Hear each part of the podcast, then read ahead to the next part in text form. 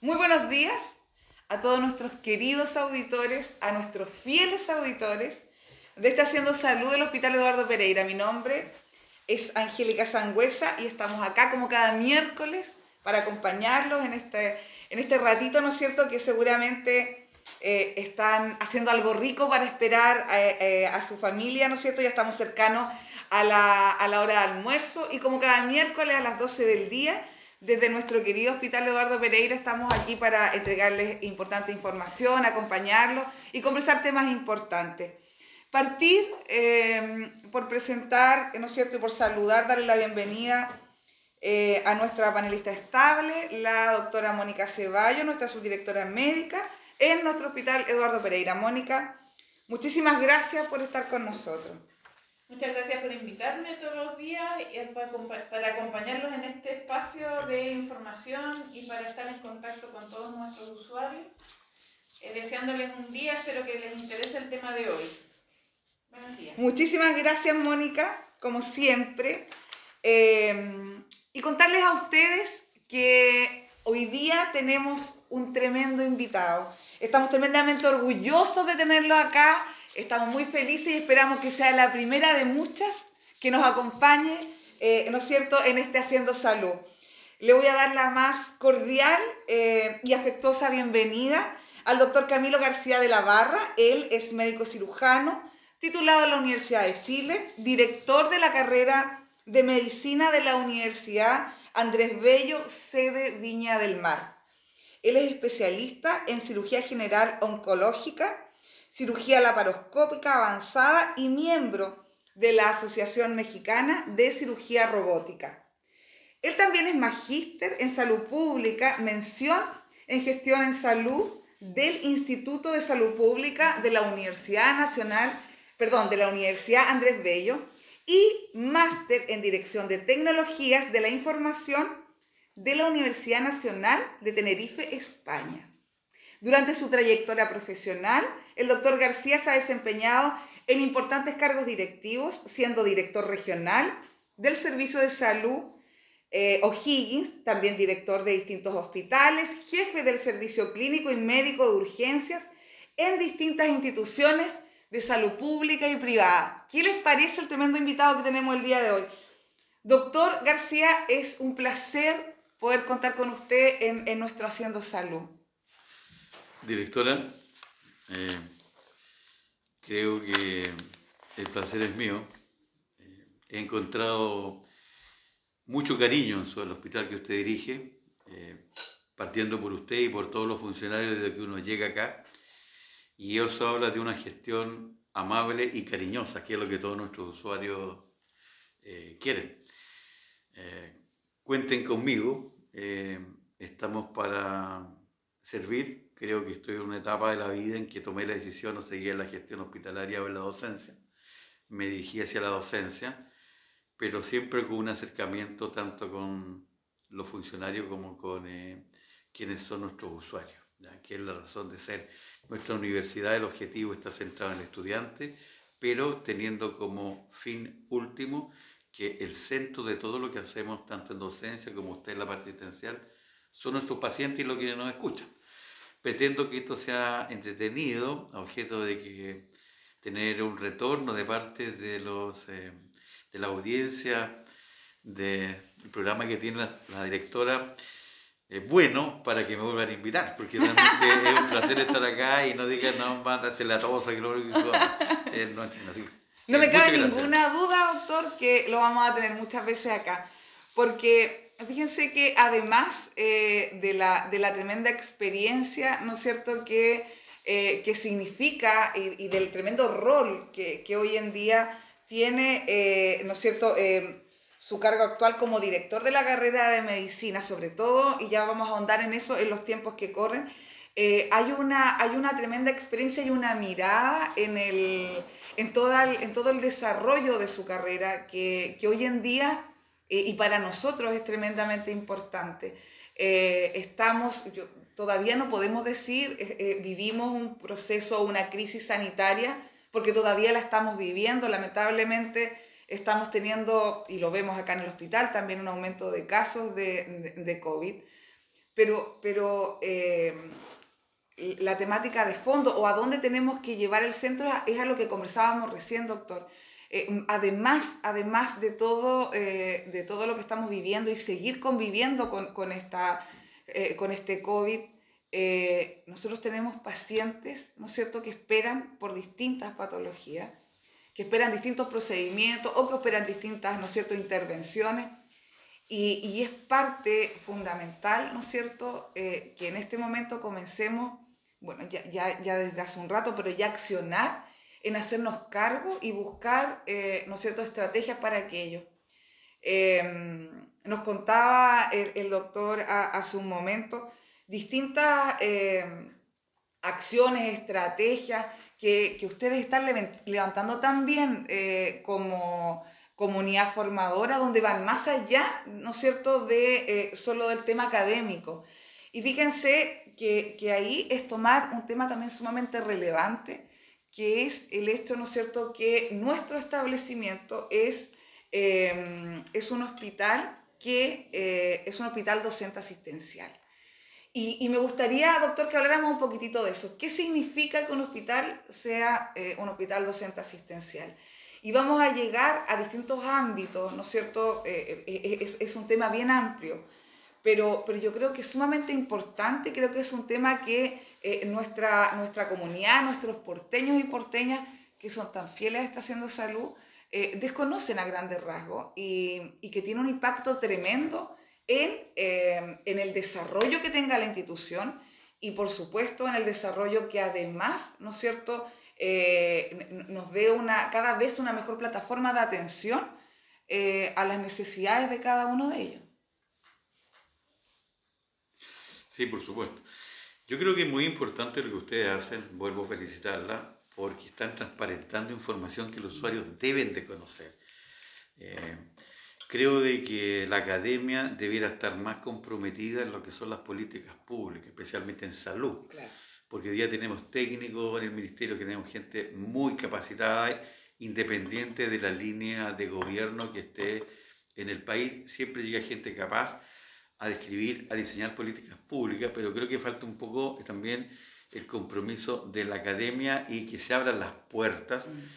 porque enfrentamos, tal como usted lo dice, un momento para el que no estábamos preparados. O sea, eh, se sabía que en cualquier momento podía haber una epidemia. A mí me tocó, siendo asesor eh, de un amigo en la Cámara de Diputados, asesor de la Comisión Salud, ver muchas cosas que enfermedades emergentes, enfermedades que se han logrado parar en virtud de lo que tiene Chile como control eh, sanitario, que es muy eficiente. ¿ya?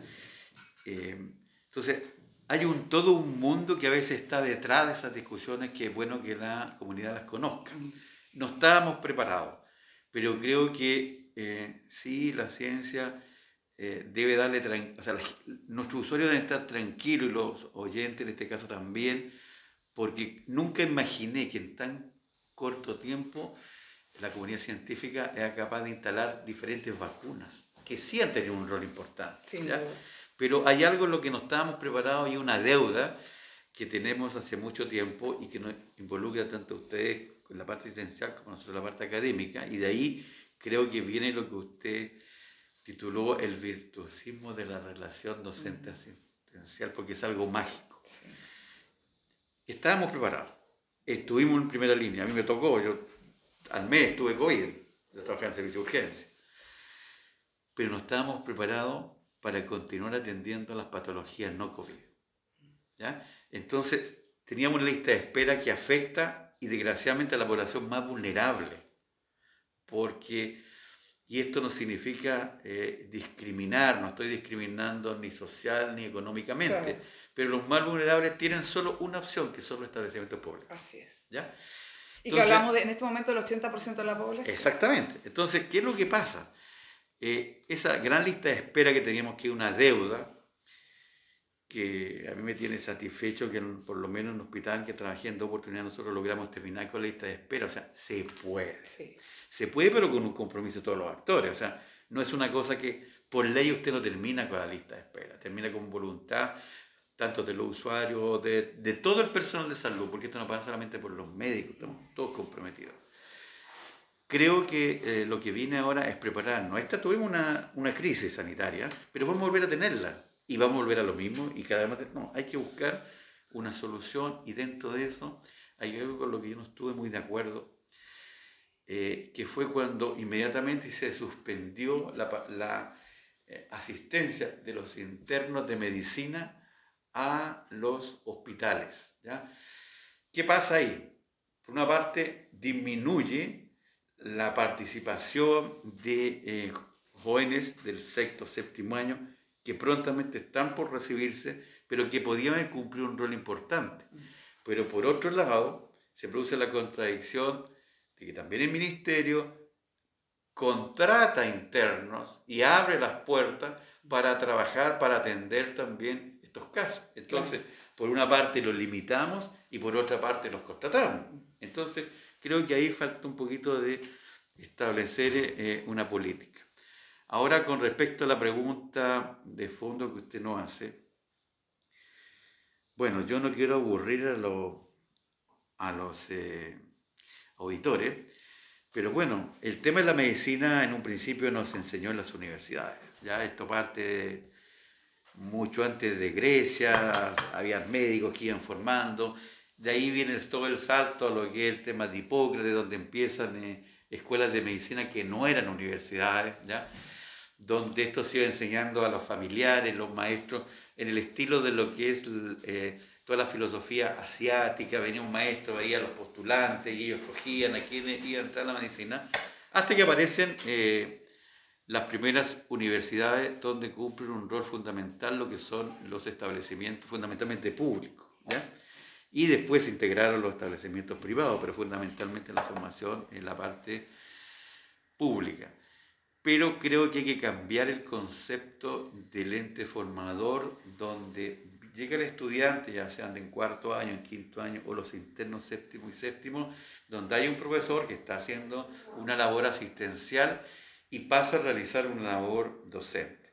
Yo creo que debe haber una integración con un objetivo en común que tiene que pasar por una planificación estratégica que considere el perfil epidemiológico de la comunidad. ¿De qué se enferman las personas que nos están escuchando? ¿Cuál es el problema que tenemos aquí en Valparaíso como región? ¿Qué es lo que atiende en este caso el hospital Eduardo Pereira? ¿Qué es lo que atiende en Frigue? ¿Qué es lo que atiende en Bambiuri, Quillota, mi provincial, etcétera? Y en virtud de eso, los programas de estudio tienen que ser relacionados con, ese, con el objetivo epidemiológico que cada hospital tiene, ¿ya? A objeto de que también los alumnos entiendan. Nosotros estamos formando médicos generales, eh, no estamos formando cirujanos, pero sí ustedes tienen cirujanos y tienen internistas con una gran capacidad que, que, ellos pueden discernir qué es lo que va a necesitar ese enfermo. ¿ya? Entonces, tiene que haber una comunidad, tiene que haber un trabajo. Los programas deben diseñarlo en conjunto, no puede ser la universidad sola hay que diseñar el programa ni el sílabo. Y lo último, frente a esta primera pregunta que usted me hace, que quiero aclarar y que los usuarios bueno que lo conozcan. Ha habido una gran discusión sobre el tema de la simulación, ¿ya? Incluso han habido encuestas. Y yo he escuchado a veces que personas dicen, no, yo no quiero que, que ellos practiquen en, simulación. ¿Cómo van a aprender los médicos? ¿Cómo van a aprender las matronas de un parto en simulación? Doctor, ¿y podríamos explicarle a todos esos porteños y porteñas ¿En qué consiste la simulación? Exactamente. Yo quiero, quiero llegar a eso porque la mayoría de las universidades tienen un hospital de simulación. Ahora, el hospital de simulación parte en algunos casos, nosotros tenemos tres hospitales de simulación, uno en cada sede, Concepción, Viña y Santiago, pero, por ejemplo, vamos a tomar algo sensible que es el parto, o algo muy sensible también que son los niños. ¿ya?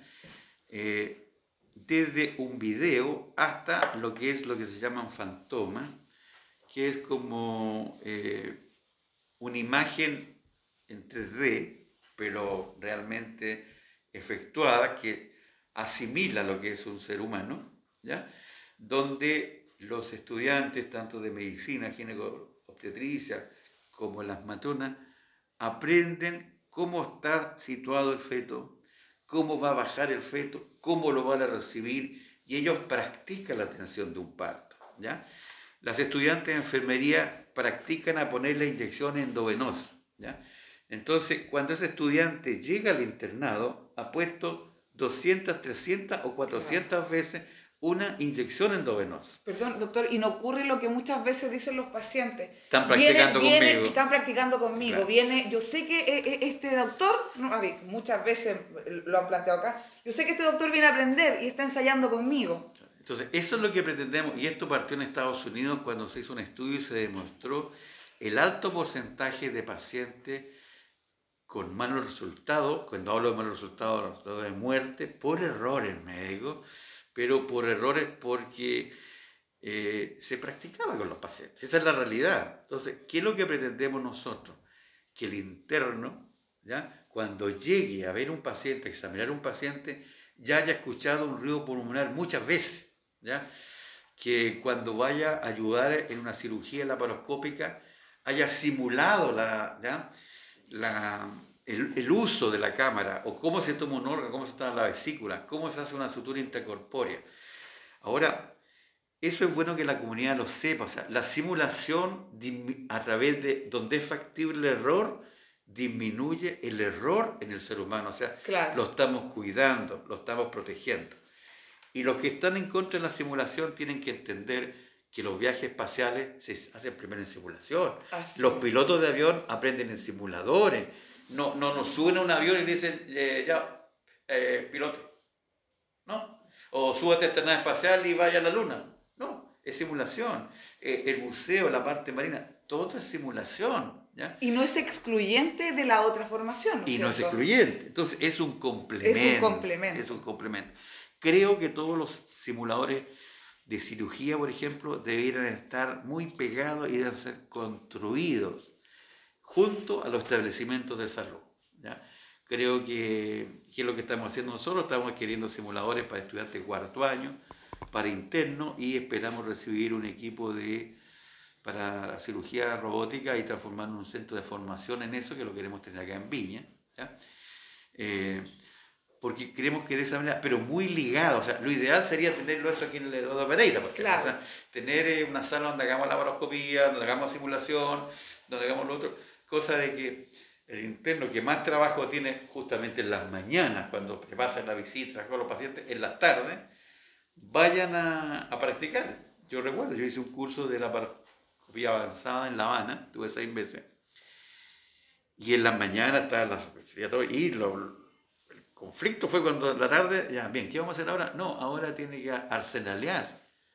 Y empecé a arsenalear, y no sabía cómo hacerlo Después me empezaron a conocer todas las herramientas y después todas las tardes estuve seis meses haciendo simulación. Y realmente cuando volví era otro. Y yo ya había operado más de mil cirugías laparoscópicas de vesícula. Pero después de ese curso de laparoscopía avanzada, cambié aprendí, o sea, beneficié a mis pacientes. Claro. eso que yo quería, directora, que lo, lo, escucharan los usuarios, porque a veces escuchan... Es que me parece Simulación, no, la simulación, no, yo no quiero que aprendan con muñecos plásticos, no. Los muñecos plásticos van a disminuir el error con los seres humanos. No vamos a ir ahí a practicar con ellos, no, todo lo contrario. Vamos a llegar con una formación que va a contribuir a una mejor salud. Doctor, y yo creo que es tan importante conversar estos temas que quedan solo muchas veces en titulares sin desarrollar el tema. Yo me imagino que muchos de los porteños y porteñas, de todos nuestros eh, auditores, ¿no es cierto?, de Haciendo Salud, tiene que haberles llamado profundamente la atención. Nosotros vemos que cada día eh, nuestros usuarios valoran más la tecnología. Eh, es algo que, que, muchas veces lo plantean como, oiga, pero que sabe que en tal parte había un equipo que hacía tal cosa y era más, era más moderno. Entonces, eh, yo creo que es una, con, con, este tipo de aclaraciones es un acercamiento que además lo involucra absolutamente. Si bien el ser humano, ¿no es cierto?, siempre va a ser el ser humano eh, y, y, y no, no, no, tiene reemplazo desde esa lógica, pero nadie está diciendo, y no, no, el planteamiento, ¿no es cierto?, en este caso suyo, y de la simulación en, la, en el ámbito de la medicina, en ningún caso está planteado desde la lógica de reemplazar, ¿no es cierto?, eh, el, estudio o el análisis que se realiza en la formación en los establecimientos, sino que viene a complementarlo y a mejorar incluso, ¿no es cierto?, eh, la destreza y la capacidad de cirujanos y de distintos profesionales, porque no solo del ámbito médico.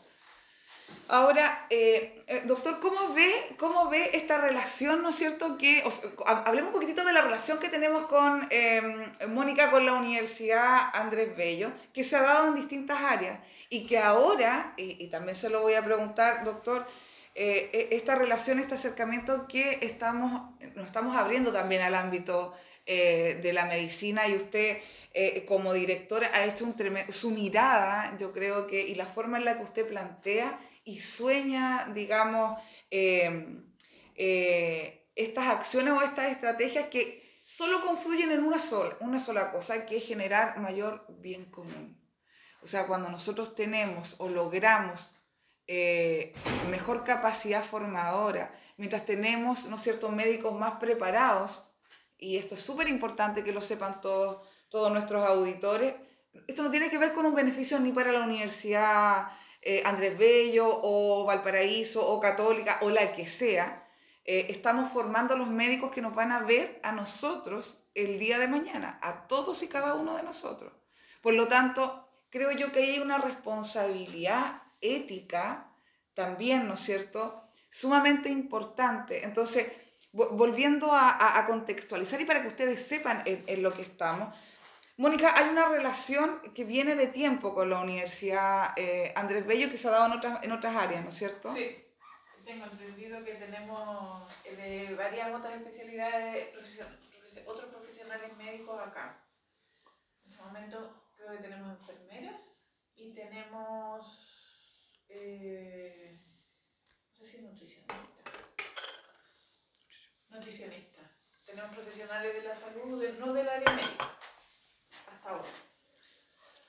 donde el establecimiento también cumple un rol, o sea, es fundamental el rol que puede cumplir el establecimiento y como decía el doctor, que parte siempre, eh, eh, eh, partió, digamos, en el ámbito público y, y, es tremendamente importante ahí. El rol que cumple el Pereira, Mónica, y que ha cumplido siempre como, como hospital docente asistencial es importante en la región. O sea, yo, de, o sea, yo me formé en este hospital. Yo hice mi beca de medicina interna en este hospital, hace tiempo atrás, ¿ya? Y siempre hubo estudiantes de, otra, de otras áreas, de farmacia, de, de, nutrición, de kinesiología. Siempre hubo alumnos y siempre hubo una relación, eh, una muy buena relación con, lo, con las personas que, que venían. ¿ya? no, eh, y entre grupos no, no, había diferencia si venía de una universidad pública o privada, no, no había, no, nunca hubo grandes dificultades y la idea de la institución siempre fue formar a los profesionales que después iban a, a, funcionar y trabajar. Ah, hay, un, hay, claro, hay un rol social ahí muy importante. Y por eso quiero saltar ahora, ¿no es cierto, eh, doctor, plantearles cómo, o la, la, eh, cómo lo, lo visiona. Y yo sé, vuelvo a insistir, y además por todos los cargos, usted, usted ha estado y ha sido parte, ¿no es cierto?, de, eh, de la salud pública en general, en distintos cargos. Eh, y, y, ahora lo, lo, ve desde la academia, por lo tanto tiene este sentido de bisagra, de estar en los dos lugares, de tener la experiencia de ambos.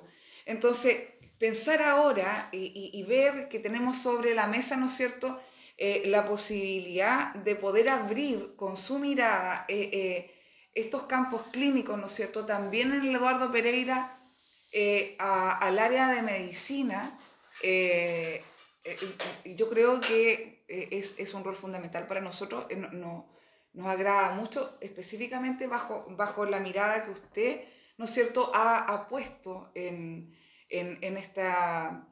en este proyecto, digamos, porque digámosle a nuestros auditores que no era algo que, que, estaba, se desarrollaba hasta la hora, sino que sí eh, eh, es el proyecto en el cual hemos estado trabajando, ¿no es cierto? Gracias. Sí, bueno, en realidad, en mi caso, yo he ocupado todos los cargos que puede ocupar un médico. He sido médico de consultorio, director de un consultorio, secretario general de una corporación, jefe del departamento de salud de una corporación, director de hospital de mediana complejidad, director de hospital de alta complejidad y director del servicio de salud. Eh, hasta un año atrás yo trabajaba en urgencia, me fascina la urgencia, así que trabajaba en urgencia y bueno, y, operábamos pacientes. em, era tutor clínico de cirugía de los internos de la Universidad de Talca. Y el mayor privilegio que teníamos nosotros era la cantidad de alumnos que después se quedaban en el hospital cuando egresaban. ¿ya? O sea, realmente se produce una relación corporativa muy importante, tal como lo plantea acá la doctora. ¿Ya? Eh, y ahí, yo tuve mucha sorpresa, había un interno que yo lo encontraba pelusa, no daba, no daba nada por él, no hubiera apostado nada por él. Eh, se lo dije muchas veces, ahora está acá en la región, pero cuando hubo el tema del COVID, por ese ABOC, él fue contratado y le puedo decir de que un médico que había, se había recibido hace seis meses atrás, eh, fue capaz de manejar una UTI. Y aprendió, estudió y fue un médico brillante. O sea, nunca había conocido a alguien tan joven que, fuera capaz de llegar a urgencia con nosotros este lo acepto, esto no, esto aquí, esto allá. O sea, muy bien, se produce esa relación. Yo creo que eso es, es muy importante. Ahora, esto me permite justamente tener una, eh, una mirada de qué es lo que se necesita. Y quiero tocar por lo menos tres temas que para mí son súper relevantes. Primero, tenemos 22 escuelas de medicina del país. ¿ya? Tenemos una cantidad increíble de hospitales generales de baja complejidad, que son hospitales tipo 4, ya eh, hospitales de mediana complejidad y de alta complejidad, y lo que yo podría decir son como institutos, como institutos del cáncer, neurocirugía, cosas así. Yo una vez hice un trabajo para la Fundación Riga en relación a cómo enfocaría el tema de salud, dentro, puse a Chile como modelo, con hospitales generales. Yo creo sinceramente, directora, que el tema de los campos clínicos y el déficit de campos clínicos para mí es ficticio y no existe. Yo creo que lo que no existe es la voluntad de los actores de entender que lo que realmente nos tiene que importar son las personas que nos están escuchando. son el que le duele el abdomen, el que tiene problemas por orinar, el que se le enfermó un niño a las 3 o 4 de la mañana y que no sabe qué hacer. Cuando uno entiende que el centro del accionar médico, ya sea de la parte asistencial probablemente tal, de la urgencia, de lo que está, de lo que se planifica y de la academia, tienen un objetivo común, que es el ser humano, yo creo que la mirada debe ser otra. Mm. Eh, tengo un proyecto y un plan que lo quiero presentar también al gobierno al respecto de cómo yo solucionaría esto. Creo que la competencia es buena, la competencia bien no es mala, ¿ya? pero creo de que la guerra de campos clínicos no debe existir. Yo no lo veo. Yo aquí afortunadamente no lo he visto. Tengo grandes amigos tengo compañeros de curso que están en la universidad, por ejemplo, Valparaíso acá. También conocí gente que estuvo en el proyecto de la Universidad del Mar, que después no finalizó bien, desgraciadamente. Pero creo que todos los médicos que hacen docencia es gente bien intencionada. La mirada debe cambiar un poco desde el punto de vista directivo, ¿ya? Porque yo creo que es importante, nosotros podríamos hacer tantos proyectos de investigación en conjunto, ¿ya? Eh, Creo que Chile tiene representación a nivel internacional de científicos, también la parte médica. ¿Se imaginan lo que es que las universidades trabajaran en conjunto para crear conocimiento y tal como lo hicieron los europeos, crear un pensamiento europeo, nosotros hacer algo aquí también en Latinoamérica? Yo creo que podemos trabajar en conjunto, hacer un diseño que beneficie a a los que tiene que beneficiar, ¿no es cierto? A los que tiene que beneficiar. aquí y en eso usted cuente con nosotros. Eh, yo no le pongo objetivos ni condiciones. ¿ya? Nosotros queremos ayudar y aun cuando no hubiésemos tenido interno acá, igual usted hubiese contado con nosotros. Creo que la academia debe ser generosa, debe entregar conocimiento, no tan solo a Pereira, sino a todos los que lo necesiten. Por eso tenemos estos programas que le había hablado para apoyar a la APS, para disminuir lista de espera. Doctor, ¿sabe qué? No solo, no solo me parece fundamental lo que estamos hablando, qué, qué, tremendo lo que estamos conversando para todos esos auditores que nos escuchan todos los días. Yo no puedo creer, siempre digo lo mismo. Hay programas que se me hacen más cortos que otros, pero el de hoy día duró un suspiro.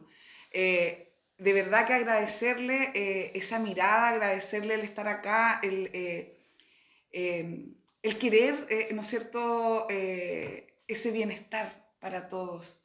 Eh, desde ya lo dejo invitado creo que me encantaría que pudiéramos hablar de eso, de la mirada de salud, de, para dónde vamos. Agradecerle profundamente eh, la, visita de hoy. Vuelvo a insistir que absolutamente invitado. Se nos va el tiempo, eh, la verdad es que está haciendo salud, cada vez se nos hace más corto. A cada uno de ustedes un abrazo enorme y los espero el próximo miércoles nuevamente en Estación Salud.